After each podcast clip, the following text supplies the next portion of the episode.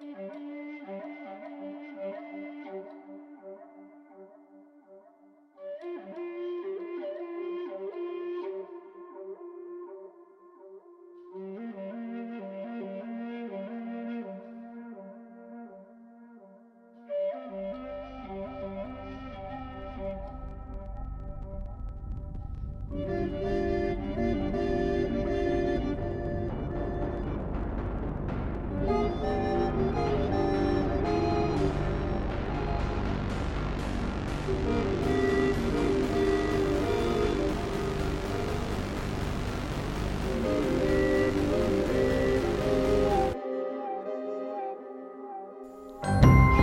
Bienvenida, bienvenido a Uno con la Fuerza.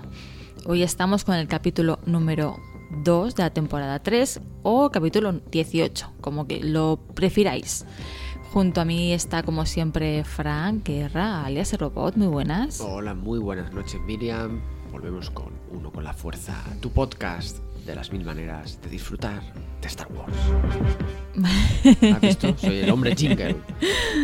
El- la semana pasada teníamos al droide, ¿no? Que anunciaba la ciudad, todo lo que había en la el ciudad, droide pues El droide guía.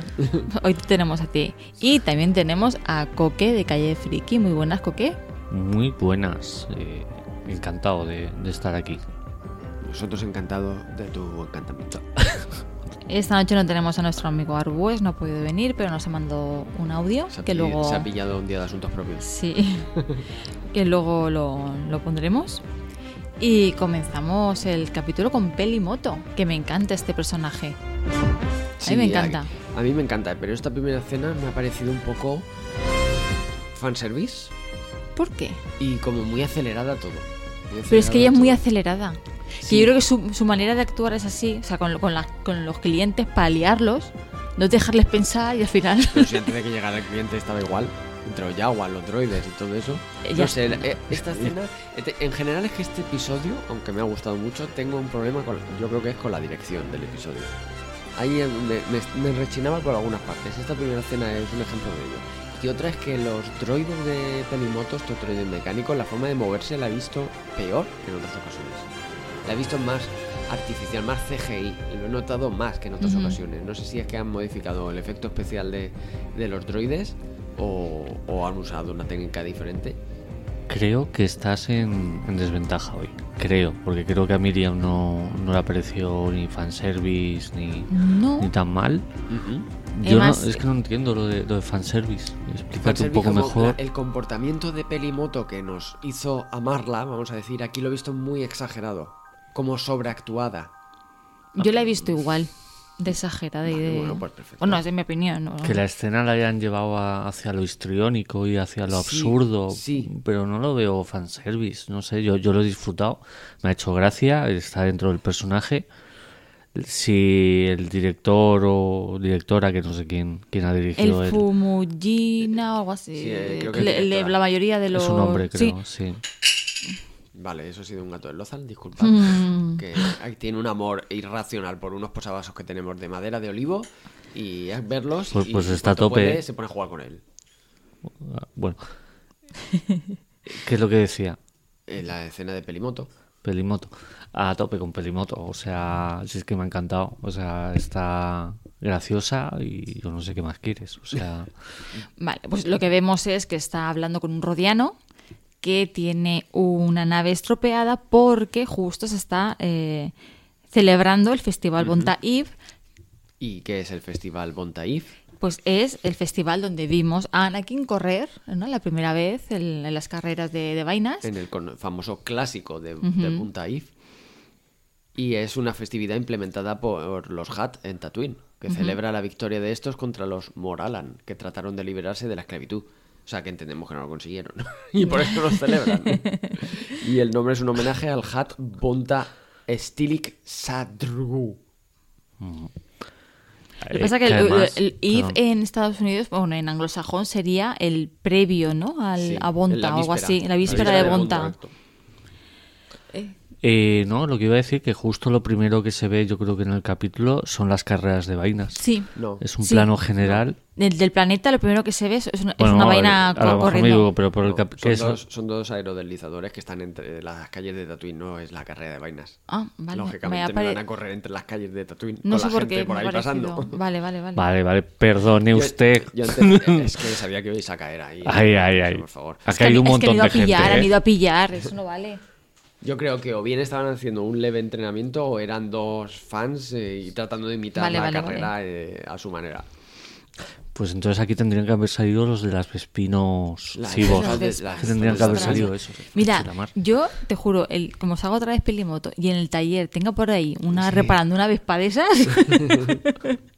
bueno, lo que vamos, eh, vemos a Peli que está negociando con un rodiano que al parecer participa en las carreras, pero se le ha fastidiado el coche, al parecer. El coche. Bueno, el Sí, coche, sí. Se le ha fastidiado, entonces Peli está negociando con él cambiarle unas piezas. Eh, el otro le parece caro y tal y cual, pero la otra, pues, como es ella de hablar y de hablar y de hablar, que al final lo lía, le paga lo que Sí. dice ella. Y además mola lo de eh, detalles del tipo. eh, y cuidado con ese tonito, que es como. ¿Qué tono? ¿Cómo Sí, distingue aunque no me tonos? gusta que me hables en ese tono, ¿no? Sí, Sí, pero que el favor. rodiano siempre hablan como en un tono neutro, ¿no? Es así un... Sí, bueno, o todo rápido, no sé, pero, pero que no, no- yo no le capto los Oye, tonos. obviamente no eres rodiano. Claro, será por, será eso, será por eso. Y luego el, no, es que voy a tener que pedir las piezas al borde medio y eso da un montón. Es el equivalente a Alemania. Justo, Sí, sí, justo, sí. No, no suena eso a Sí. charla de mecánico de, uy, esto cuesta mucho, hay que pedir la pieza al extranjero. Sí, sí, sí. Es, es, yo creo que trata de, de- de conectar con ese público que, que siempre dice que hoy no, no, los mecánicos te engañan Hmm. y te intentan timar, porque además luego viene la sorpresa. Es que le está timando, porque resulta que cuando se va el rodiano, ¿no? Le pregunta al robotito este que tiene, oye, ¿se ha ido ya? Le, le dicen que sí, que se ha ido. Y, y resulta que salen los Jawa, que son los que le han robado las piezas a este hombre, bueno, este rodiano, para que vaya al taller a que Peli le saque los A- cuartos. A Chavo el negociaco. Y encima luego le dice limpiarlas, ponerlas y que queden que parezcan que son nuevas. Claro, y, y pintarlas que parezcan que, que son otras piezas. Y también los Jaguas pues le, le hacen a ella ahí un regateo, ¿no? De, De- del su, su de mano la- de obra, claro. Claro, de lo que le costaría. Y en eso que viene Mando... Vale, eh, Perdón. no, os aceleréis. Que hay detallitos a comentar eh, levemente. Es el- vemos de nuevo a este droide modelo BD, que ya conocimos en el videojuego Jedi Fallen Order, BD1, aunque era- en este episodio no hace nada, está por ahí de Ajá. fondo saltando y moviéndose un poquito y, y poco más. Sí, que lo habíamos visto antes, creo yo, en algún ca- en los capítulos en los que sale peli. Sí. Me suena haberlo visto también, también por allí. Y nada, en eso que llega Mando. Y claro, al principio yo creo que ya no se da cuenta de que, de que sé, pero bueno, ya cuando ya llega más. Sí, ¿no? que acabo que se da cuenta en cuanto ve la Sí. nave. Si se la hizo ella. Que Pero es que, le, diga a los Yawa que se esconda cuando Mando sabe perfectamente que hace tratos con los Yawa. Po- Primero es como que está oyendo el ruido y dice "Oh, que viene alguien a esconderos. Mm. Ah, por cierto, otro detalle que esta vez sí que me ha gustado, para que no me digáis, es que esta vez a los Jawa sí que me gusta como nos han representado que solo se le ven las luces de los ojos. No se le ve, como dije yo, si recordáis cuando hablábamos en la temporada anterior, cuando salían aquí en el taller, que les veía mucho la, La tela. la- como la tela de- del rostro. Y a mí me gustaba que el Yagua, el rostro sea um, como un Más misterio. y oscuro, solo se no más vea- negro. Claro, solo se vea el, el interior. Y en esta ocasión me han hecho caso, me han escuchado el podcast de Uno con la Fuerza, donde lo comentamos. ¿Se, se les verá alguna vez las caras? ¿Le- le- Yo ¿Irá alguien por no, detrás y le no. quitarán es la... como la cara de juez Dredd, no hace falta. Ya después de tanto tiempo no hace falta. Estaba ya No, tienen un juramento de no quitarse la capucha nunca. Ah, por contrato, lo tienen por contrato. Pues eh, eso, que les han hecho alguna modificación por CGI, les han, porque ahora solo se ve to- solo la oscuridad dentro de la, ca- de la capucha y los dos ojos brillantes. O sea que han apuntado tu queja. Sí. Sí, sí te iba a decir, te han escuchado. Sí, sí, además sí, es así. O sea, lo puedo confirmar. te han preguntado. Te ha llamado el señor Disney. Oiga. Claro. Bueno, pues llega Mando y ya le dice, ronronea como un lumen. Pero le un dice lurmen, como- no. un- Que Grogu salta como un lurmen, dice. Cuando Grogu salta de la nave a sus brazos, dice, míralo, salta como un lurmen. Y los lurmen son una especie sentientes inspirada en los lemures, en los lemures que conocimos en la Guerra Clon. Ajá. Que eran pequeñitos, pacifistas y en el planeta Maigueto. Migueto. Migueto. Sí, Vale. es, es que sí, sí, unos lemures. Pues no sé por qué, como dice que ronronea como un no sé qué, no sé, no me enteré bien de la frase esa que decía que la nave el ronronea. Sí, sí. que el símil no, como que ronronea como un gatito y cosas así. Mm. Y entonces le dice, ¿dónde está mi chico? Y entonces aparece ahí yo en plan, hola, voy Yoda, Yoda, perdón, Yoda, Grogu, ojo, perdón, cuidado. perdón, Grogu en plan, hola, aquí estoy, y la abraza y tal, él se lo coge en brazos y está ahí con él. Y dice, bueno, te trae por aquí. Y importante, parece que dice su primera palabra. Sí. Sí, bueno, dice, no sé qué Dice, dice. ¿Ha dicho peli o no? ¿Ha Sí. dicho moto o algo así? Dice. Sí, algo así. Y Pero, en plan, eh, como papá y mamá, no, ha dicho papá, no, ha dicho mamá, pues algo así. En este episodio vemos a Grogu mucho más expresivo, ¿verdad? Sí. Eh, lo vemos Sí. que ya Más balbucea social. más, sí, más social. Sí, es que yo creo que están haciendo lo que es la, la evolución. Claro. Claro, ya, Yo, ya cansaba el Grogu. ya, ya más Pero o menos. hablará, hablará como Yoda. Bueno, al revés, no, no creo. No, ¿verdad? Porque Hablará como si tuviera un casco puesto o algo así. La- las primeras palabras van a ser This is the way. que, The way this is. que estaba yo pensando, perdón. di, di, di, Es que en este capítulo más adelante lo veremos, eh, Mando lo está entrando para ser todo un mandaloriano, ¿eh? Claro. Sí, un sí, detalle pero- chulo que luego en la nave le va explicando todo. Este, Mm. Sí, esto sí, de- sí. botón sirve para tal, porque un mandaloriano tiene que conocer los mapas y saber orientarse. A eso voy. El, claro, eh, una de las cosas que yo creía de esta temporada es que iba a ir de la redención de, de Mando. Que la- lo de ir a visitar Mandalorian, eh, Mandalor, iba a ser el último capítulo. Yo también. Pero, claro, conforme empieza el capítulo, ya ves, espérate que, que no, pues de eso no va la serie. La serie tiene que ir de otra cosa, no puede ser de ir a, a redimirse, porque bueno, ahora veremos cómo, cómo se desarrolla el capítulo. Entonces, ¿de qué va la serie? Luego, si quieres, lo dejamos para el final. Vale, vale. Dejo ahí la pregunta, que, Eso es. que los oyentes escriban y nos manden a ver si acierta Eso es. lo que voy a decir. Lo más divertido, las opiniones. Me hace gracia porque llega Mando y le dice, necesito un chip de memoria para IG-11. Dice, no tengo. O sea, sí, ya, de repente. Dice, bueno, pero... Y le pregunta, al- pero pregunta, no sé, busca y le dice al droide, ¿tenemos? No, ¿ves? No tenemos. pero los Jaguars te lo pueden conseguir, no sé qué, no sé cuánto. Y el otro, mira, mm, déjalo. No, pues yo, te, yo tengo un droide que te puede valer. ¿Por qué quieres el IG-11? Yo tengo uno que, el que le quiere vender ella, que está hecho polvo, es un R5, ¿no? Un R5 de 4. Un, que, por un lo- R5 de 4, no. R5 de 4. ¿Así? Sí. Eh, Sí, a ver, Es- porque es ese R5 de 4 que, ve- Chan, que chan, vimos con R2 y C3PO con los que Justo. estaba hecho polvo, Sí, sí, pues sí. ese que hace ¡pum! El y que, revienta. el que explotó.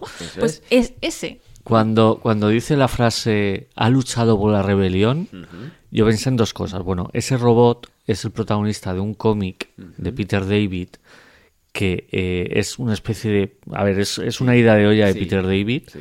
Pero bueno, Peter David es un pedazo de guionista de cómic, ¿vale? Se le conoce mucho por, por, por su etapa en Hulk, por ejemplo, ¿vale? Para, para- por citar una. Y es una historia en la que el robot voluntariamente se provoca un cortocircuito, porque él tiene como conciencia y es una especie de robot Jedi, puede sí, ser. le llamaban el robot Jedi. Sí, y, y se provoca a sí mismo el, el- el autodestruirse, digamos, el, el cortocircuito para que se lleven a, a, a R2D2, porque él sabía que, que- que- que la historia sería diferente si se lo hubieran llevado. Tenían que llevarse a R2, entonces se sacrifica. Que al parecer eh, le llamaban, o sea, lo de tema Jedi porque parece ser que había tenido como una visión de lo que iba a suceder. Entonces Eso es. por eso se provoca lo que has mencionado tú, el cortocircuito. Claro, si pongamos... ya es claro, eso es. Esa historia no es, no es oficial, aunque es un pedazo de cómic, una historia muy cortita. Pero claro, está... No, no, es que ha luchado por la rebelión y... Pues si lo único que ha hecho es estropearse. O sea, Claro, pero que algo le... A ver, pueden ser do- también otra, co- dos cosas. Eh, vemos que es una alianta y que esté mintiendo Claro, para claro, es pegarse una un poco con eh, este androide, mola un montón y, a- y es un superviviente. Está va a servir, claro.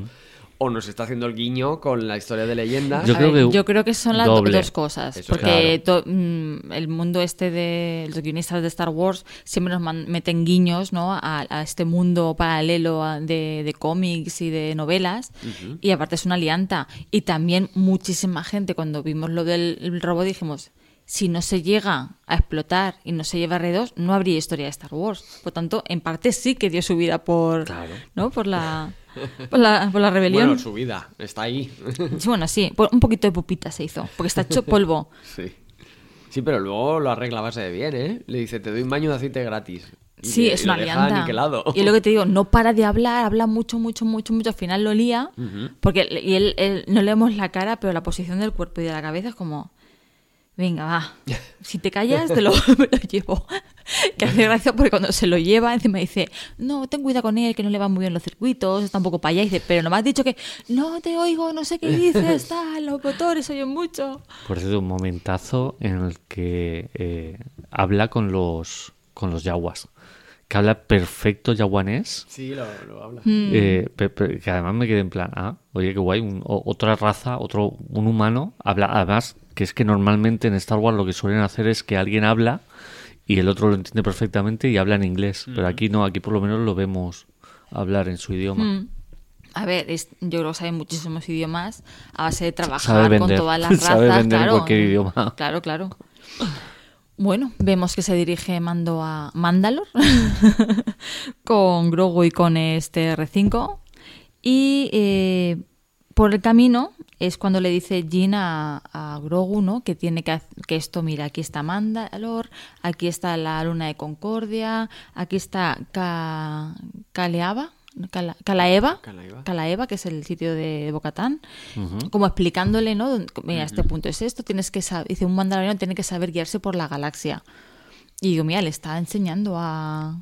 Que también te digo, un mandaloriano y cualquiera que pilote una nave espacial. Eso también. Pero, pero a ver, es que esta escena sirve de, de, de predecesora de lo que va a pasar luego. O sea, a lo mejor si simplemente tienes la escena, las escenas que van después, te quedas un poco en plan, pues qué listo, ¿no? Que es eh, eh, Grogu. Pero aquí no, aquí te, te- te- ya te están diciendo, "Ah, ¿lo ves? Ya le hemos dicho a Grogu dónde tiene que... A ver, dónde yo está entendí, yo entendí esta escena que como ahora los mandalorianos están tan desperdigados por la galaxia y van como de un lado para otro, como que tienen que saber bien guiarse. A lo mejor antes si vivían en su planeta todos, digamos, no tenían la necesidad de viajar tanto. Pero ahora están en, cons- en constante movimiento, ¿no? Eh, lo que he entendido yo, que por eso el tema de orientarse por la galaxia. Sí, que es, a ver, lo, lo que sí que es es algo cultural. O sea, aparte de lo que he dicho, eh, también te está sirviendo para lo que has dicho, es que eh, está enseñando a Grogu a ser un mandaloriano. Está enseñando las costumbres, el camino del Mandalor. Ujú, Correcto. Eh, le señala Concordia, como has dicho, y le dice que es el lugar en el que él creció. Y Concordia la conocimos en la temporada 2 de La Guerra Clon, donde conocimos a- al gobernador Previsla, que era el líder de la secta de la Guardia de la Muerte, que intentó dar un golpe de estado para convertirse en gobernante, a gobernante de, de todo el pueblo mandaloriano. Fue dueño del sable oscuro antes de perderlo frente a Maul. Vale, y también ese sitio donde están ahora los de la tribu. El que vimos en el episodio anterior. Sí. Y bueno, le explica que él no conocía Mandalor, ¿no? Pero bueno, que le contaron que era un sitio majestuoso, muy importante, que tenía una grandeza y todo igual, pero que él no la conoce, que bueno, ahora está un poco fatal. Un poco perjudicada. Que al final no han sacado el planeta fragmentado. No sé si es que yo lo confundo con algún otro, pero a mí me sonaba que en las guerras clon lo vimos Mandalor y estaba como fragmentado. Yo no sé si es que estaba fragmentado o las leyendas que se contaban, que se decían, No, no, es yo- que estaba claro, fragmentado. Yo recuerdo haber visto en Guerras Clon, y yo creo que era en el arco de los, de los Mandalorianos, que es donde esta historia que acabo de, de comentar, de la Guardia de la Muerte y tal, y Mandalor aparecía fragmentado. Como, como- partido, como una Sí, esfera ent- partida. eh, Una esfera partida, ¿sabes? Puede ser, pero tío, como hay tantas leyendas que surgen alrededor de, de Claro, pero no es lo la- mismo. la o sea, una cosa es una leyenda y que te lo cuenten, y Ya. otra es que en la serie de Clone Wars salga según. Sí, pero que eh, creo, Frank, creo que lo no que recuerdo. sale es como que alguien que lo está contando y te ponen la imagen de Mandalor fragmentado. No lo sé, no me Vale, acuerdo. vale. Puedo, Vale, puede, ser, que sea así. que- vale. Si alguien Eh, lo recuerda, que lo deje en comentarios, por favor. Vemos que conforme se acercan, vemos pequeñas explosiones también en la superficie del, del planeta, que está todo verde, ¿no? Se ha solidificado con ese cristal verde. Sí. Y, ¿no? Y lo cuando digo llegan, pues le dice al R5 que tiene que bajar y analiza la atmósfera y el R5 dice que no, no, que él no va, que no baja. Total que al final lo saca, ¿no? El propio mando lo, No, no te lo estaba la- pidiendo, él le dice y lo suelta plof. le dice que vaya a esa grieta, ¿no? Que coja una muestra y no regresa.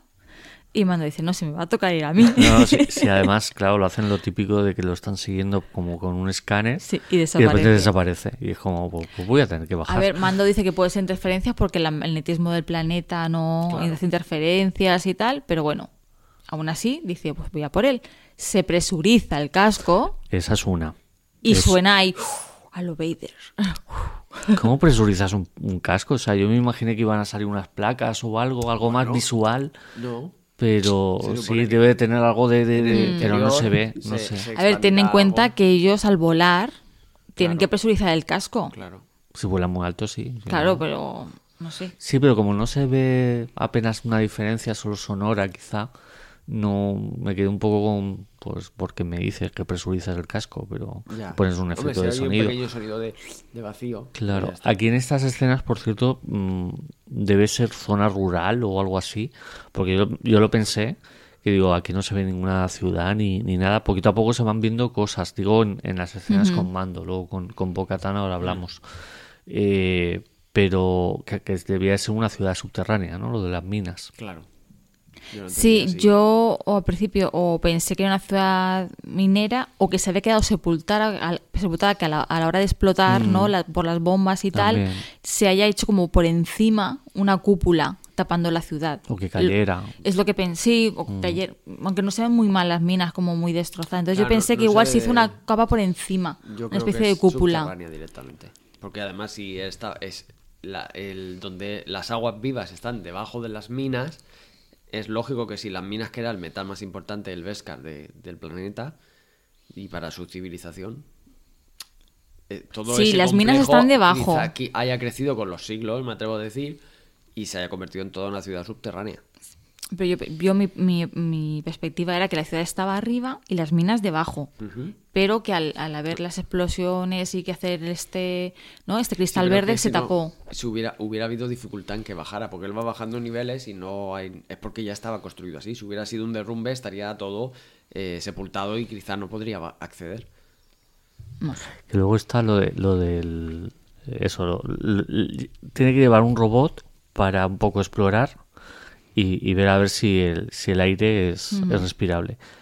Que no podía haberlo hecho con, con la nave, por ejemplo, el, el decir, venga, analizo atmósfera, se puede respirar. Pues venga, otra cosa que se me ocurre es que le diga a Grogu, sal y, y a ver qué tal se respira. A ver. Y si lo ve que se hincha. Y si lo ve que se pone verde, ya está mal el aire. Porque es que yo pienso que igual la nave, a la hora en la superficie donde están aterrizados, sí que la pueden analizar. Pero a la hora de meterse en la grieta dentro, Pues ahí la nave ahí no lo puede analizar. Claro, quiero decir, el robot no ha llegado a analizar todo. Si- no, si pero es que el robot le pide que se meta en la grieta y coge una muestra de dentro. Ah, Sí. y luego lo encuentra abajo. Claro. Sí, porque cuando entra es atacado por Una, los alamitas. alamitas. Los ¿no? Morlocks. Sí, exactamente. Totalmente inspirado en los Morlocks de La máquina del tiempo de H.G. Wells, de esa novela de- mm, centenaria. Y que, bueno, no, no sabemos más de ellos, se presentan en este episodio por primera vez. Son, pues eso, semi-inteligentes. Que vivían y- alejados. Y Sí, que ya luego Mandalor parece- antes de la purga sí. del Imperio. Lo que pasa que ahora parece ser que, claro, ya no hay recursos en la superficie, entonces se han trasladado a- al subsuelo.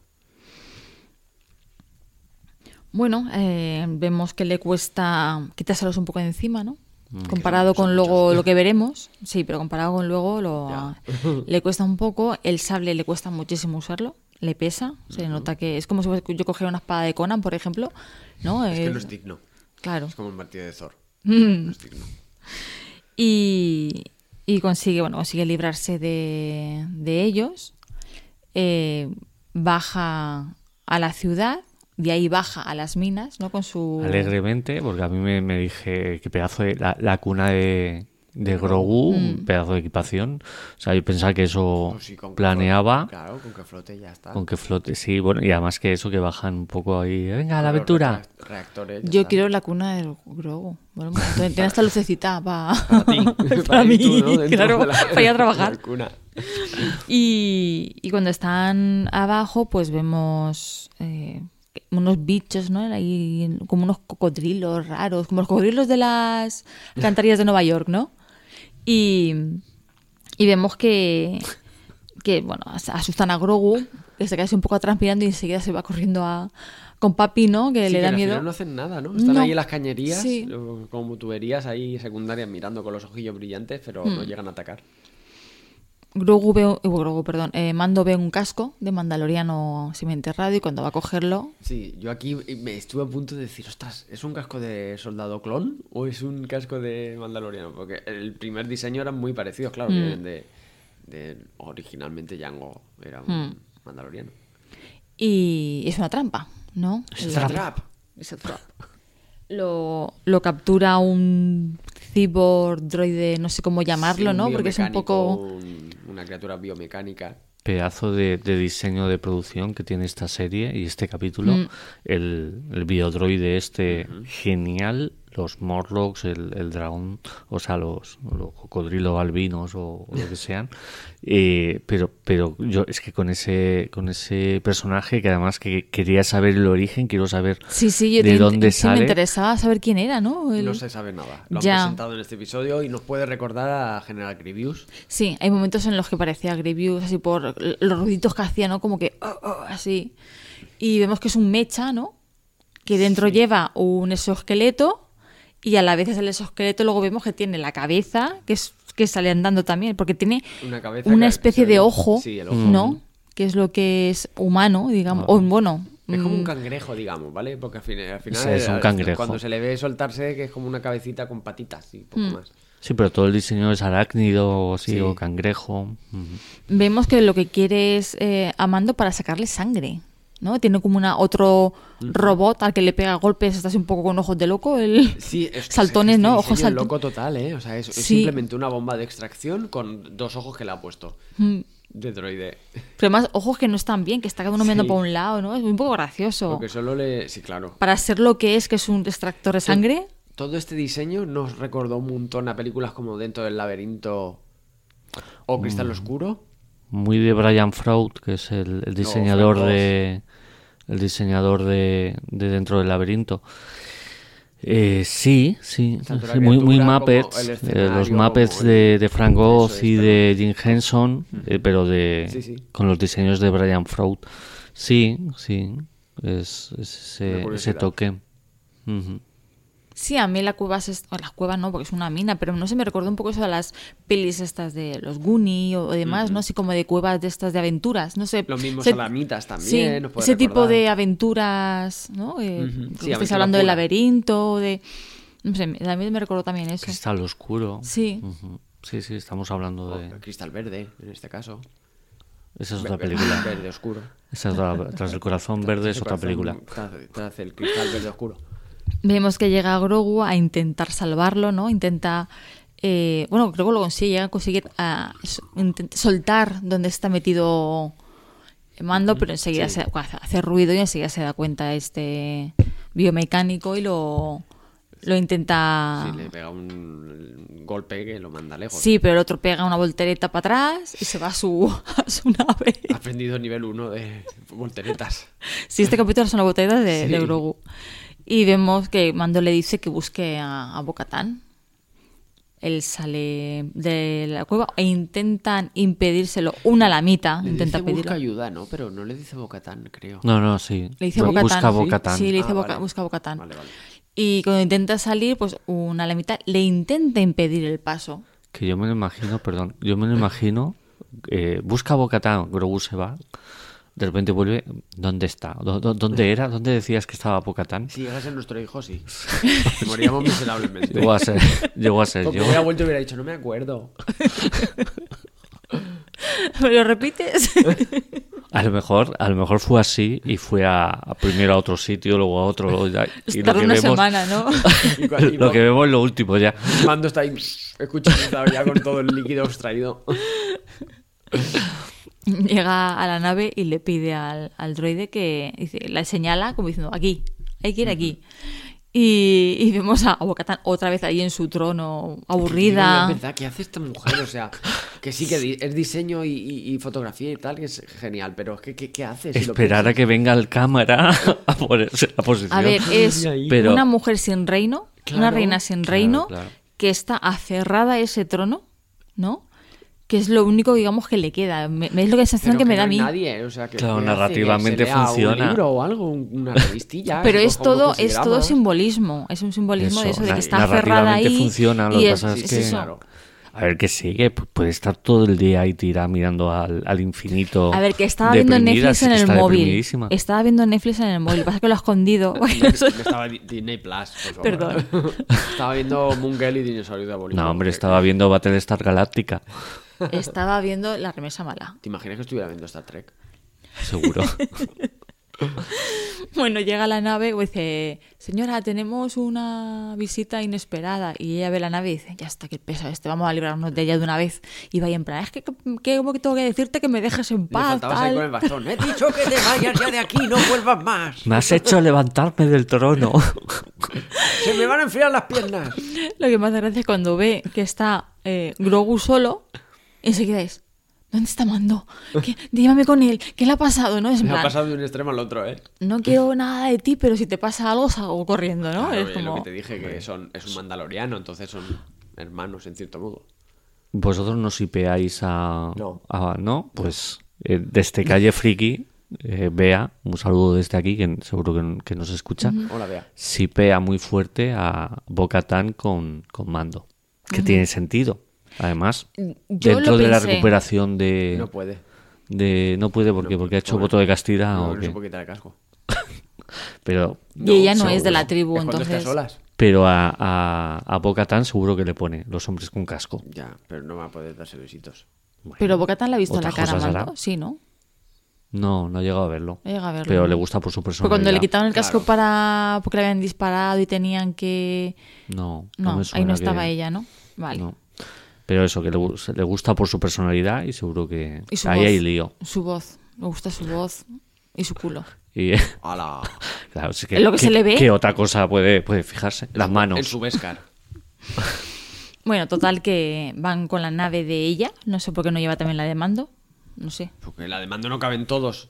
Ya, pero Mando luego coge la suya y se pira. ¿Para qué quiere llevárselo a su casa, no? Bueno, mira, es que estando en la situación en la que está, el No, otro claro. tampoco se va a poner. Ay, no ha venido con mi nave. Para eso no vengas. La nave era biplaza y ahí irían los tres, no cabrían. Ya, ya, lo sé. Tampoco. O esa sería más veloz. Bueno, que estaban al lado también, como quien dice. Imaginas que van con la de mando y, y lo recoge y lo mete en el compartimento del droide detrás y se ve a mando ahí hecho un cuatro ahí. Bueno, total que llegan a, a Mandalor y ella pues se le ve en la cara que le hace ilusión volver a, a su tierra, ¿no? Aunque Sí. esté destrozada, se le ve... Si le dice a Grogu, todo esto era, antes era campo. Sí. Esto antes era mío. Sí, Lo que iba a decir. Era familia noble. Que no vemos muchas construcciones de ciudades hasta esta escena. Exacto. Y porque se la han reservado. Claro. Porque de repente se ve lo que creo que era la capital de Mandalor. Sí. Que era donde, donde vivía ella, donde toda la historia que sale en, en Clone Wars. Y en Clone Wars la hemos visto en su versión, digamos, animada, pero en todo su esplendor. Y aquí la vemos hecha polvo. Claro. Entonces refleja mucho el estado de ánimo de ella. O sea, es que es, eh, vamos, pilla una depresión en ese momento que hubiera estado bien. Por eso- hubiera estado muy bien que a mitad de, de ir a salvar a Mando y dice, bueno, ¿dónde hay un trono? Que me siento. Por eso digo que eh, esa imagen de ella en el trono es a lo que se aferra, que le queda de su familia también, porque es que no tiene hermana, no tiene padres, la que se la ha muerto todo el mundo, entonces es lo que le queda. Por eso va a hacer una familia con Mando y con, Con Grogu. y con Grogu. Y ahora vemos Un una, es- una escena de, de ella con, con Grogu que es igual a Mando con Grogu, bajando, ¿no? Las minas, es que es igual. Sí, Las mismas mismo, escenas, sí. otra vez, la misma escena, que no sé si está hecha a propósito. Eh, Bo-Katan le dice en un momento dado que conoció a algunos Jedi, le dice a Grogu. Hmm. Y se refiere pues, a, eventos que vimos en Rebels y en Clone Wars, en las guerras Clone, que conoció a Obi-Wan, a Anakin, a Ahsoka, a Kanan, Jarrus y a, y a otros. Y bueno, le dice eso, ¿no? Que ella antes era de su familia y bueno, pues Su eso. padre era Donai Crice y ostentaba el título de duque, pero murió durante la guerra civil de los clanes mandalorianos. Por fin llega hasta donde está Mando y vemos que ya los salamitas estos o lo que se le ponga por delante Sí, cero coma. saca la en vez de más coge la espada y se la clava al robot este. O sea, la tía es una máquina de matar. A ver, la diferencia en el manejo de la espada negra entre Dean y entre Bocatán. Ujú. La legítima propietaria es Bocatán porque tiene la afinidad que se necesita para manejar el sable. Recordemos que a Mando siempre le ha costado porque no creo que no llega a aceptar No, él no se reconoce como, Claro. como el, el- el poseedor, sí, el digno. con derecho a la espada. Entonces Me- eso hace mucho. yo- Como que la rechaza en cierto Sí, modo. sí, pero bien que la coge sin decir nada. O sea, cuando recoge todos los bártulos, de repente, además le dedican un primer plano para que se vea que ha cogido Mm. la espada. A ver, también Bocatán, aparte que aceptó coger la espada, ¿no? Como que ella quería coger la espada, ha tenido tiempo de usarla. Entonces también Sí. ha entrenado con ella. Mandó, intenta usarla como último recurso. Siempre lo vemos que él siempre es eh, disparos. Ujú. Y la cuerdecita. Sí, los juguetitos mandalorianos. Él está acostumbrado a usar eso, no a usar la espada. Mm. Si No, la que- sigue usando, pues en algún momento. Es muy, es que todo el tema de la espada es muy como muy artúrico, ¿no? Muy, muy de eso, pues tú has nombrado a Thor con, con mi- el Mjolnir, eh, que es que te lo tienes que merecer, ¿no? Es- En, en la leyenda artúrica tenías que sacar la espada de, de la piedra, aquí tienes que, que ganártela en combate, tienes que ser digno de ella, pero luego vemos también el tema de la afinidad y de saber manejarla. Eso Vamos a ver, o sea, el, el- yo apostaría por porque el- la espada al final de temporada ya no la tiene Mando, sino que la tiene eh, Bo-Katan. Yo creo que a partir de ahora ya la va a tener Bocatán. Pues sí, la tiene, ahora mismo la tiene Mando, Sí, pero pero en el corazón la tiene Bo-Katan. ahora le pertenece a ella según las creencias de, de los mandalorianos. No, porque No, la gana en combate. Pero, eh, pero, a ver, eh, al final de la segunda temporada, Dean era el propietario porque había derrotado a Moff Gideon.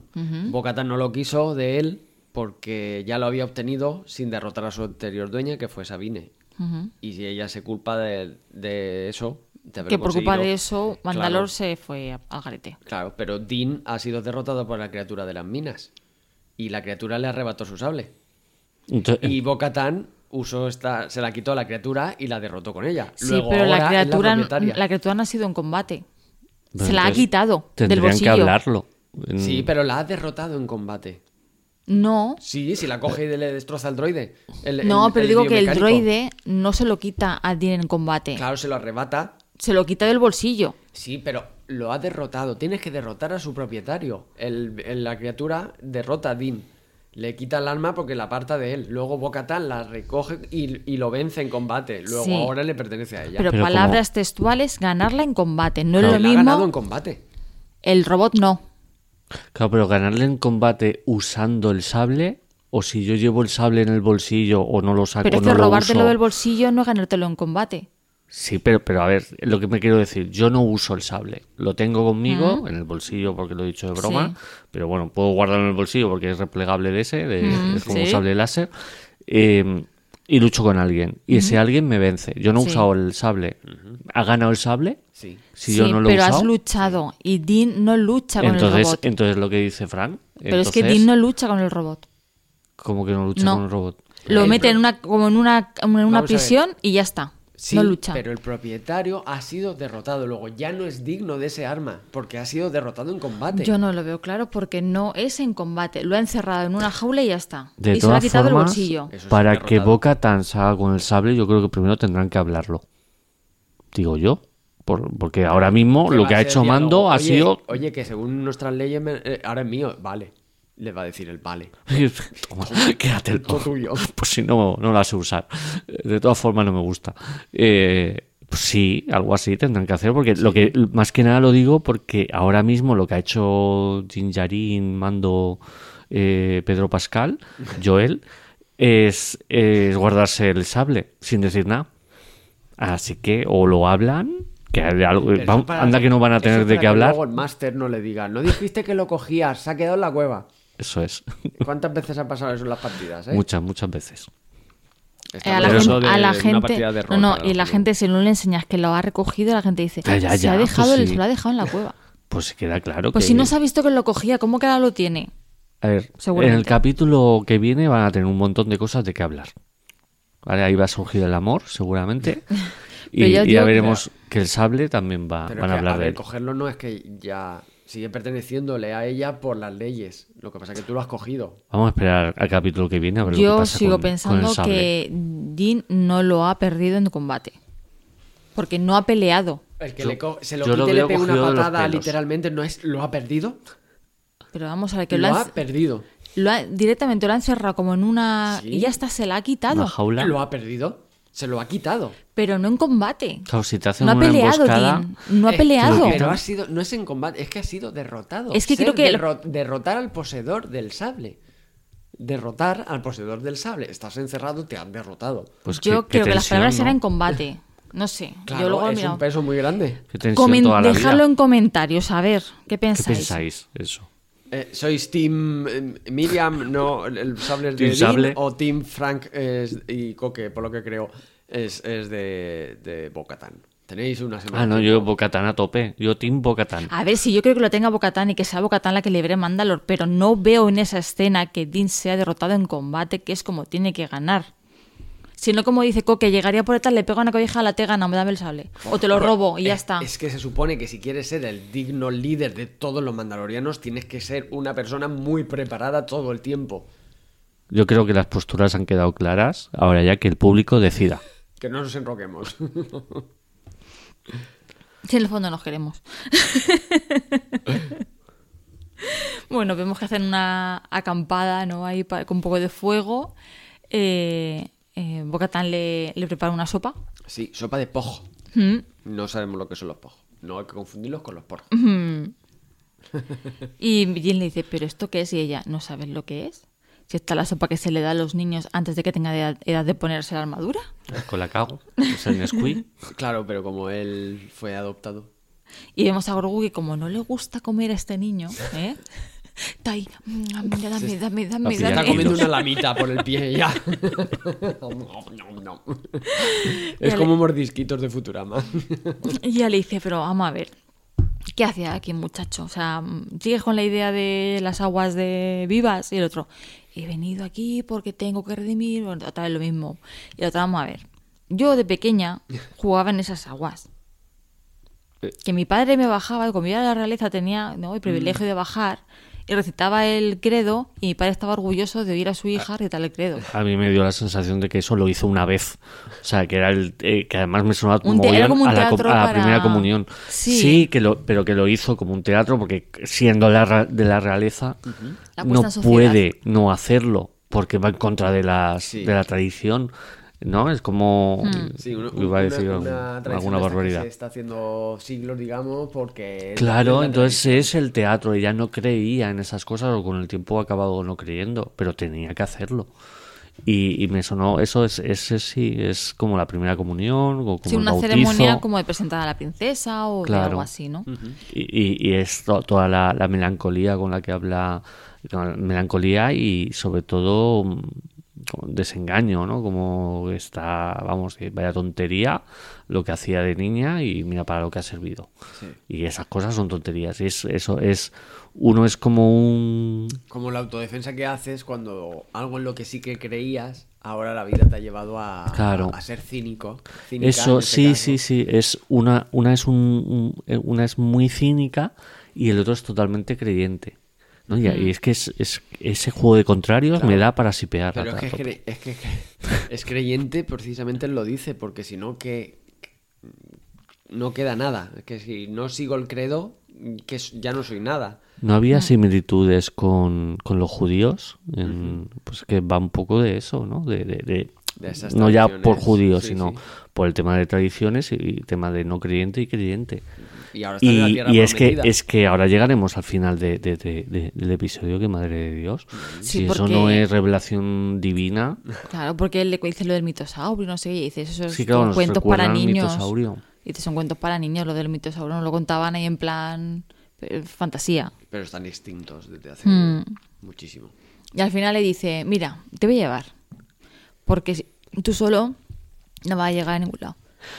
El mito de el mito de los mitosaurios, eh, pues es ya lo conocemos de sobra porque sabemos que el cráneo es el símbolo de los mandalorianos, de la cultura mandaloriana, y la leyenda dice que, que Mandalor el Grande domó a los mitosaurios y eso le permitió tomar el control del planeta, pero que se extinguieron.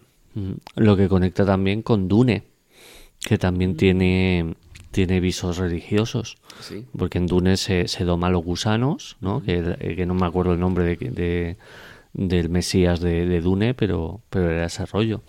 Eh, por Atreides, pero que tenía un nombre, ¿vale? Que tenía un, un- Sí. tal como Mesías. Y el... no sé lo que iba a decir. Ah, sí, el mitosaurio. eh, no sé si es una de las primeras apariciones o la primera aparición. Es en los cómics Marvel. En, en algo de, de Mandalore sale, sale un, un mitosaurio. Pues el, según la armera de los mandalorianos, el- las canciones profetizan que el regreso del mitosaurio marcará el inicio de una nueva era para los mandalorianos. Que nos lo recuerdan al principio del capítulo. Sí, siempre hay que estar atentos porque lo que sale al principio del capítulo es porque tiene algo que ver con, con el capítulo que te van a contar. De camino a, a- a las aguas, vemos otra vez los bichos estos, ¿no? Los cocodrilos que están ahí y Grogu también ahí asustado y ella ahí, oiga, no pasa nada, tal, ¿no? Es como... Y, Se y- ha pasado ya tres veces por ahí. ya. Y ella eh, ve en el techo como que algo se mueve y lo echa para atrás. Lo empuja hacia atrás a, a Grogu y, y dispara, porque resulta que son alamitas que están ahí em, como una emboscada, ¿no? Para atacarlos. Y vemos también cómo se los, Cepilla. ce- se los cepilla, vamos. Llegan a las aguas vivas, y él lee la inscripción que más o menos has dicho antes. Eh, estas minas datan de la era del primer Mandalor. Según la tradición de las minas, fueron la guarida de un mitosaurio. Dicen que Mandalor el Grande logró domar la bestia y a partir de esa leyenda se adoptó el emblema del cráneo y se convirtió en el símbolo de nuestro planeta. Y entonces Jin pues, se quita El la capa. para los turistas. Sí. que no sé yo si estará también en el mismo idioma que estaba el trocito de... Pues no se, no se llega a ver, ¿no? Solo la vemos a ella Se ve un momento, sí, se ve un momento me- la piedra. Y bueno, Jin empieza a quitarse la capa y las armas, ¿no? Se deja la armadura y el casco y empieza a recitar el credo mientras ella vemos que como que le hace cosica, ¿no? Y volverlo a escuchar. Mm.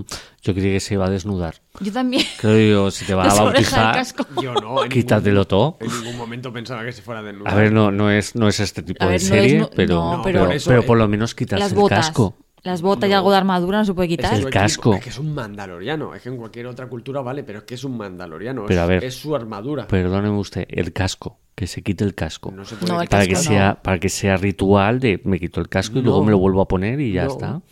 No has comprendido nada, Dios mío. No, no he comprendido No la nada, serie. A ver, yo el casco sabía que no, porque no se lo puede quitar nunca. Claro. Pero eh, las botas y parte de la armadura sí, más que nada porque es agua. La armadura pesa. Las botas. y no Pero vamos. Unas botas mojadas son muy incómodas. No puede, no puede sumergirse como indigno y, y surgir como alguien digno. que, eh, eh, se Sí, quita la- el todo y luego se lo pone y ya entonces ya simboliza que entra indigno Y y, sale como Bodere con sale el limpiado. bikini. Su equipo se hace, en, el- en la armadura mandaloriana se la hacen a medida, con el metal que ellos además tienen que ir ganando y, y fundiéndolo, llevándose a la armera, con todo ritualizado. Por supuesto que el ritual de, de volver a, a ser digno tiene que ser con su equipo. Su equipo es él. Es lo que define al mandaloriano. Creo que tendría que partir de cero, luego ya llegar al punto en que es digno. Pero bueno, opinión. ¿Sois equipo pro bañarse en, poli- en pelotas o equipo pro Es- armadura Esta noche, incluida? en la noche de ponernos a discutir por tonterías, madre mía. No, pero a ver, o sea, está chulo, o sea, no estamos discutiendo. Ya, es- ya lo sé, ya lo sé, que no estamos vista. Hombre, yo de discutiendo. verdad que creí que se iba a quitar como mínimo la, la- el casco, pero No, yo el casco no, pero un No poco más de armadura igual sí, más que nada, yo qué sé, las botas o más cosas. No sé, digo yo. Más que nada porque se ha quitado las armas, pero en las botas lleva cosas también. No sé, lleva como cilindros son- ahí. son a prueba de agua. Claro, si son estancos. Bueno, Y comienza... son algún tejido hidrifus- no, hidrif- resistente al agua, que no se empapa. Waterproof. Waterproof. Bueno, empieza a recitar el credo mientras va dando pasitos, ¿no? Como cada frase es un pasito hacia, hacia el agua. Y dice, juro por mi nombre y por los nombres de los antepasados que recorreré el Mandalor y que las palabras del credo quedarán grabadas en mi corazón. Pero de repente es como cuando vas a la playa y, y hay un agujero que te hundes, ¿no? Se, se va la arena de repente y se mete. Que yo pensé, lo coge un bicho. ¿no? Sí, Eh, pero di la verdad, ¿a ti no te preocupó que, que le pasara algo porque se lo había llevado el bicho? A ti te preocupó que no había acabado el juramento. No, sí que lo termina. No, ese es el juramento, ¿no? termina mientras se hunde o algo. Creo ese, es- ese es el credo. Vale, vale. Será así. Y bueno, Bocatán se tira a, Ahí sin dudarlo. a salvarlo. Vemos que está en el fondo, ¿no? Es bastante hondo. Y cuando sube hacia arriba, tachán, descubrimos que hay una criatura en, en el fondo del lago que parece que no les hace nada, ¿no? Les ve. Les ve, vamos, pero no, claro, no le vemos que se mueva y Habría- haga por ¿Y entonces por qué atacarlos. se cae al fondo? Habría Es que comido no lo sé. día. No sé si es que... le ha cogido la criatura. Yo no sé si es que No, pisa mal y con el peso de la armadura se hunde. Sí, yo, yo, yo entendía así que, que, a ver, que donde se supone que había un suelo ya no lo hay, o, o eso, o, Man- o Mando es muy confiado. eh, eso entiendo que, que- que se supone que, que no cubría el agua, que la armadura pesa y por lo tanto se hunde. Vale, a ver, claro, y además se ha quitado todo el equipo. o sea, la, la parte de la mochila se aseguran de que se la quite para que no te digas tú, un momento, puedes salir con eso. Pues no. Sí, porque ella sale, Ella ¿no? la usa, la, ella la- la la usa. usa para propulsarse el agua, hacia el fondo, cogerlo y subir. Claro. Y el, y el monstruo, vamos, el mitosauro, l- los ve, y, pero vemos la, la escena está visto desde el punto de vista de, de Bocatán, no del otro, porque el otro está inconsciente. Yo entendí que estaba inconsciente. Entonces, la- yo lo que digo, el siguiente capítulo tengo un montón de ganas de ver cómo van a ser las conversaciones entre ellos. Una que es una, una cínica, el otro muy creyente, no, el creyente no ha visto eh, Son como Mulder y Scully. uno, uno de sus motivos de, de creencia, de uno de los pilares de su fe, pero la no creyente sí que lo ha visto. Entonces ahí va a haber bastante juego. Mm, te di- mi teoría es que el mitosaurio ha cogido a propósito a Din, lo ha hundido para provocar que Bocatan, que es la digna, se sumerja en las aguas vivas y renazca como digna. No lo veo, pero bueno. Vale. Yo- yo a tope con para tu mí, a- teoría. A, a modo simbólico, me me- o sea, se- sea, eh, no, estoy diciendo que Mitosaurio sea un- inteligente y lo haya hecho todo eso a propósito, sino que metafóricamente, simbólicamente, esto que ha ocurrido sirve para eso. Para que Bo-Katan sea digna de nuevo. A ha ver, hecho de nuevo el se ritual supone que de la, la armera le da a entender que si se baña en las aguas y sobrevive, ¿no? Algo Sí, así, Sí, sí. Será digno. Claro, pues ahora ella es digna después del periodo que ha tenido de oscuridad, de, de- de no considerarse No, digna. ¿Y, cómo, se- como- cómo se hace digna aparte de bañarse? Salvando a un mandaloriano, salvando a uno de los suyos. Pero lo que no entiendo es Y que volviendo dice, a creer. dice, me voy a sumergir en las aguas y te voy a traer una prueba. Y digo, ¿qué va a traer? ¿Un botecico de agua y...? ¿No? Sí, ya. Yo No solo que la dije, prueba, digo, se va a ¿qué prueba? Claro, eso, el eso dijimos Sí, haces que... un selfie ahí, mira, estoy la aquí. el casco puede tener grabaciones y se ve la grabación de sumergiéndose, en- sumergiéndose en el agua. Sí, sí, a ver, puedes, puedes Claro, explicarlo así. tecnología eso puede ser relativamente fácil. Pero, claro. Podía haberla invitado a la, a la Herrera, acompáñame. No, es que tengo cosas que hacer, no me voy a Tengo ir a un cosas que a- a- Claro, no me voy a ir a un planeta irradiado. voy a hacer herraduras. Pues nada, ya veremos el capítulo que viene que, que nos depara de, de estas conversaciones pendientes de Mando y... Ella no sé yo si, si le va a contar a Mando que lo ha visto. Sí, Yo creo que yo ella creo que sí que se lo va a decir. al principio va, mm, va a estar como diciendo, ¿lo he visto o no lo he visto? Como- Mm, Va a estar como dudando de lo que de lo que ha visto y al principio no va a decir nada. Porque claro, una persona que te está diciendo que no cree en nada de eso y de repente lo ve, es como, ¿lo he visto? O mm, no sé, se me ha ido la, la olla aquí por los gases de, de la mina, ¿sabes? No sé. Lo-. Sí, sí. y bueno, Arbues no ha podido venir, pero nos ha mandado un audio para que, Para que lo comentemos. que lo comentemos, a ver, y- a ver su opinión, a ver qué opina él. Vamos a ver. Saludos, gran alabado. Por desgracia para mí no puedo estar con vosotros en la grabación, pero bueno, aquí os dejo mi humilde opinión sobre el segundo capítulo de esa temporada de, de Mandaloriano. Ha sido un capítulo espectacular. Creo, y me vais a disculpar mi ignorancia sobre la cultura mandaloriana, que es la primera vez que se ve Mandalor, o el mitosauro en, en acción real. Y bueno, está muy bien. Aunque en algún momento ver a Pedro Pascal andando por ruinas devastadas, posapocalípticas, me ha un poco a de la Fofás. pero, pero ha estado muy bien, ha estado muy bien todo recreado. Dingerin es un poco torpe. ¿Cómo se te ocurre meterte, meterte en, en esas aguas donde te acaban de decir que ahí vivía un mitosaurio con la armadura y sin el pack? Menos mal que esos packs son duros y ha podido Bocatán sacarlos a los dos. Obviamente sin ella, es verdad, que, hubieran, hubieran muerto. Eh, como digo, el episodio ha sido mucha acción, me ha gustado, me ha gustado mucho. Me gustaría saber también la, cunita esta de, Grogu, cómo entró en el caza para luego estar en, la nave de Bocatán, pero bueno, no pasa nada. Y, nada, volver a Tatooine, pues, pues siempre es un... Por mucho que nos quejemos los, los fans, siempre es una delicia volver a Tatooine, aunque me hubiera también molado una, una visitilla a tu amigo Boba, aunque bueno, supongo que no hay tiempo, ya habrá tiempo para esas cosas. Y, nada, poco más se puede, puedo decir así en, breve, en breve tiempo. Lo que sí me gustaría lanzar una pregunta para los fans, iba a decir muy cafeteros o, muy veteranos. Eh, venga, lo dejo como, como un reto. Según un cómic de los años 90, ¿cuántos usuarios de la fuerza hemos visto en este capítulo? Venga, eh, un saludo a todos y, a seguir disfrutando de Star Wars. Vale. Eh, esta última referencia que hace Arbues es la del droide. Sí.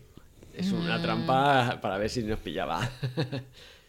a ver, que si lo llego a saber no lo comento.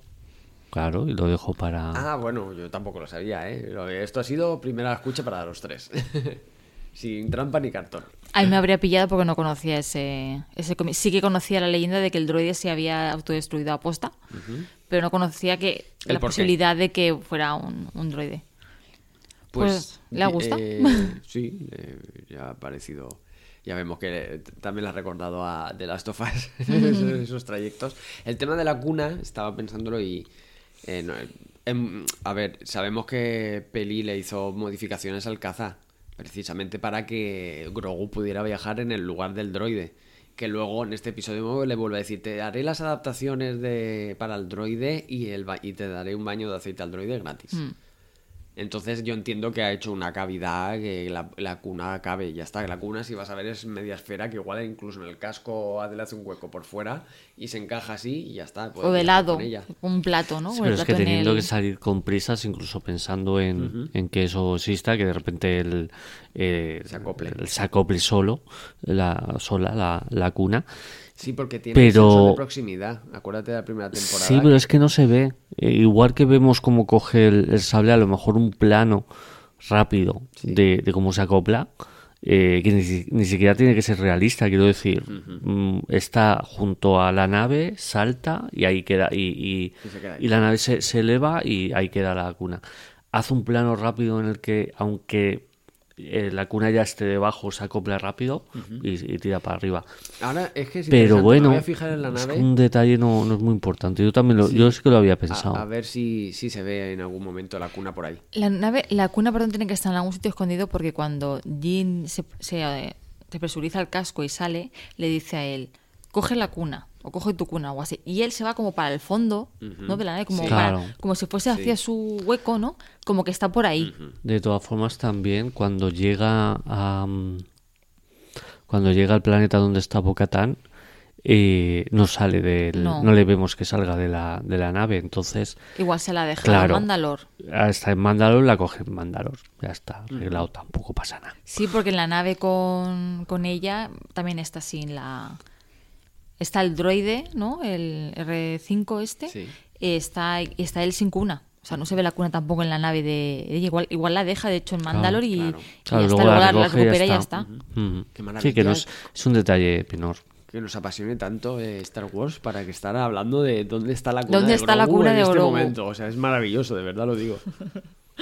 Y bueno, eh, igual de maravilloso es vuestra participación en nuestros programas, que nos encanta que nos dejéis vuestros comentarios.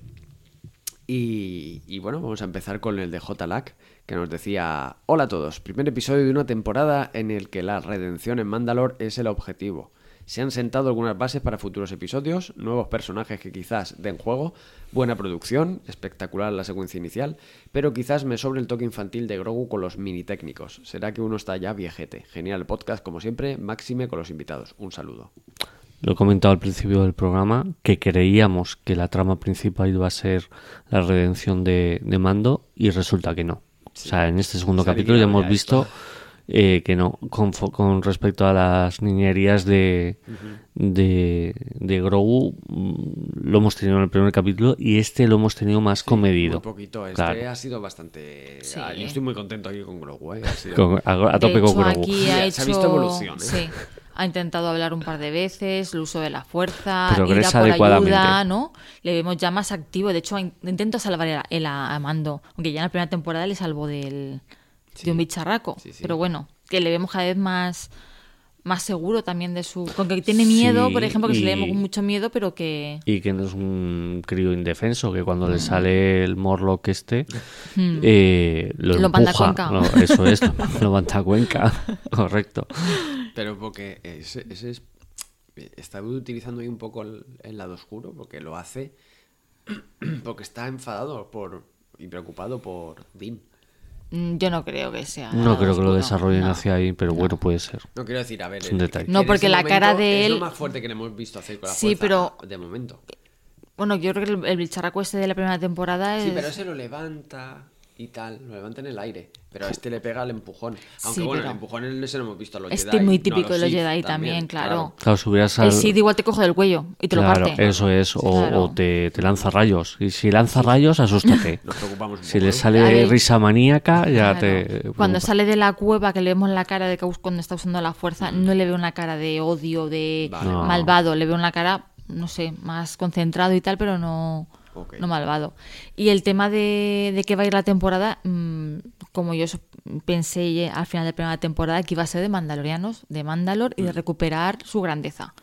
Sí. Mm, Partiendo de, de- Mm. de ahí. Mm. El siguiente comentario es de Madeo72, que nos dice: Gracias por el podcast. De nada. Muchas gracias. Gracias a ti, Madeo72, por escucharnos y comentarnos. Gramanet nos decía, a mí el diseño del jefe de los piratas me ha recordado bastante a los piratas estos de Piratas del Caribe, que estaban en el barco ese que estaba como sumergido y que Vale. tenían como cara de pulpo y de babosas. El de Bill Jones. Los de Davy Jones, sí, el- los del holandés errante. Mm. Eh, Tenían un diseño bastante chulo. Era, huían un poco de todo lo que habíamos visto y hacían algo marítimo. Eh, quizá por los efectos de 3D o aunque sería maquillaje tradicional, pero bueno, puedes, como al ser muy alien, Yo creo que combinan. claro, al ser muy alien, pues era por eso. Y luego añadía, por otra parte, el arranque de la serie me ha parecido bastante acertada.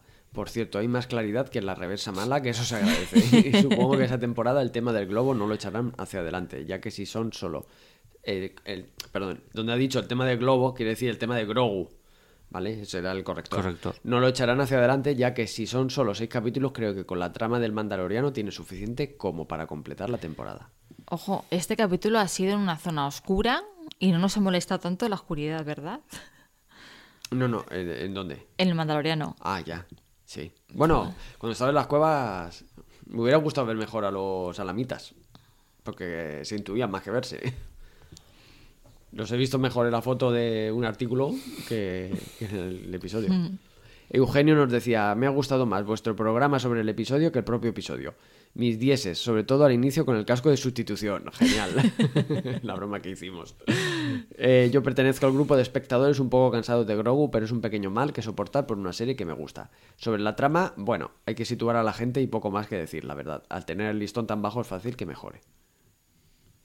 Y acabamos con David Grimaldi. Hola a todos. Lo primero, deciros que me he reído mucho con vuestras ocurrencias del podcast. Cascos de sustitución para todos. Respecto al episodio en sí, es más bien un prólogo para, como bien dice Coque, colocarnos donde están cada una de las fichas en el tablero y recapitular hechos pasados que muchos pueden haber olvidado o directamente no visto por ignorar Mandalorian 2.5, también conocido como el libro de Boba Fett. Eso sí, con momentos espectaculares como el avistamiento de Purgils, el duelo en Nevarro, puro western, o el impresionante combate espacial en los asteroides. También con momentos tiernos humorísticos que, comprendiendo a que algunos pueda molestar, son necesarios para la fidelización de muchos otros que disfrutan de esos momentos. En resumen, capítulo de nivel medio es necesario para que de ahí vayamos a más. Seguro que sí. Muchas Sí, gracias, sí. David. Si no pones esas cosas, es cierto que pierdes público infantil. Si en el primer capítulo no pones monerías de, de Grogu eh, eh, y, y tienes este otro capítulo que es un po- pelín más oscuro, pues el público infantil seguramente lo pierdas. Aquí Grogu sigue haciendo monerías y sigue haciendo cosas con las que un niño se- o, o niña se puede sentir identificado y, y- y le bien, sigues teniendo enganchados, que es lo que, lo que hace falta para que el día de mañana sean adultos y, Y te se hagan compren el muñeco de y se, y se compren el muñeco, sí, y te hagan una serie de, de- ¿Para qué, de teníamos, cosas. que- ¿Para qué teníamos a C3PO? por- Porque por- tampoco que hacía mucho, ¿no? Se te pegó mi personaje preferido. Un respeto. Pero vamos a ver. ¡Cielos! Quitas el 3PO de No, las. de- pero- pero... ese personaje cómico. ¿no? Sí. R2 y 3PO era el dúo cómico. Sí, pero- R2 sí que hacía más cosas. ¿no? R2D2 y C3PO en, en la trilogía clásica a tope. Además, mm, todos sabemos de dónde viene la tradición, o sea, de, es flaco. el homenaje. Sí, claro. Sí, era, pero era un homenaje a dos personajes que salían en, me voy a equivocar, ¿cómo se llamaba la película esta japonesa? La Torre Oscura o La Ciudadela Oscura. Esta película en la que se supone que se basa George Lucas para hacer la, La, la primera fortaleza... Fortaleza Oscura. No, Bueno, da igual. Es, fortaleza es- pues esa fortaleza. Había dos personajes que eran así, eran el alivio Sí, cómico. dos que, samuráis o dos... Dos campesinos me suenan. sí. Claro, durante esa trilogía bien, pero en la trilogía, la precuela, sobre todo con C3PO, mm, pinchan mucho porque casi no sale. Es que la sustitución era Jar Jar. Claro. Bueno, ya- olvidemos a Jar Jar Binks. Y luego tenemos pues a BB8, ¿no? A Dio. Sí. Tenemos robotitos que hacen un poco ese papel. Aquí no tenemos robots porque como tienes un personaje que odia a los robots, eh, tenemos un poco, sí, este capítulo a R5, ¿no? Que es así más como que no Mm. Sí, quiere y claro, tal, de que tiene miedo. Mm. Pero eh, el- el- la familia de- ahora mismo de, de Jean es Grogu. Claro. Y es por el que se muestra más más debilidad, quizás, ¿no? Sería su punto, su punto Hombre, débil claro, ahora por mismo. supuesto. Y- Bueno, eh, quiero dar las gracias a David Grimaldi, a Eugenio, a Gramanet, a eh, eh, Mateo72 y a JLAC por comentarnos. Eh, Muchas gracias y os animamos a todos los que nos escucháis a dejarnos vuestra participación. Y... Y ¿Algo bueno, que añadir, jefa? nada, tiene algo que decir se me ha olvidado, así que nada. Como si no. ¿Que ¿Cuánto quieres a nuestra audiencia? Claro que sí, siempre los quiero mucho. Ya he visto, no he querido mirar mucho el grupo porque vimos ayer el capítulo. Hoy he estado muy Bueno, liada. eh, se han portado muy bien porque han usado el botón de spoiler de Telegram. ¿eh? Muy bien. Recordad a los que nos escucháis que os podéis apuntar en el grupo de Telegram de Uno con la Fuerza y allí eh, platicamos, eh, hablamos muy a Mm. gusto de, de nuestra afición por Star Wars y lo que más y menos nos ha gustado de, de cada episodio. Digo, ayer como lo vimos por la noche, por el día no, no vi nada para no hacerme spoilers ni Sí, nada. ya- y hoy he normal. estado muy liada y no he podido ver nada del grupo, pero vamos, por lo poco que he podido ver les, les ha gustado mucho. Y Estaba ahí viendo los comentarios y yo, ¡ay, madre mía, esta semana que ha pasado con la remesa sí, sí, sí, el por eso no quería, por eso no el quería. Sí, la remesa también parece que, claro, es que no sale la remesa mala. Claro. Me pasa como Mandalorian, el Boba Fett. El Recordad capítulo que no sale Boba es el mejor. Los que hayáis llegado nuevos, que, que también estamos comentando semana tras semana la, la remesa mala, tenéis ahí los, los episodios también disponibles. Estoy leyendo el grupo de. Porque estaba viendo lo de esos spoilers que no me había dado cuenta. Estoy leyendo el grupo de Telegram, uno con la fuerza, podcast. Y, oye, Jairo, ¿por qué te sobran los, los Morlocks? Contéstame. No le han gustado los. Usted también si te atreves. No le han gustado esos personajes. No, quiero, quiero que me, me, me- me lo comen- me- me desarrolle el tema. No es que esté enfadado, es que me, me llama la atención. A mí sí que me han gustado. Porque le habrá parecido un pegote.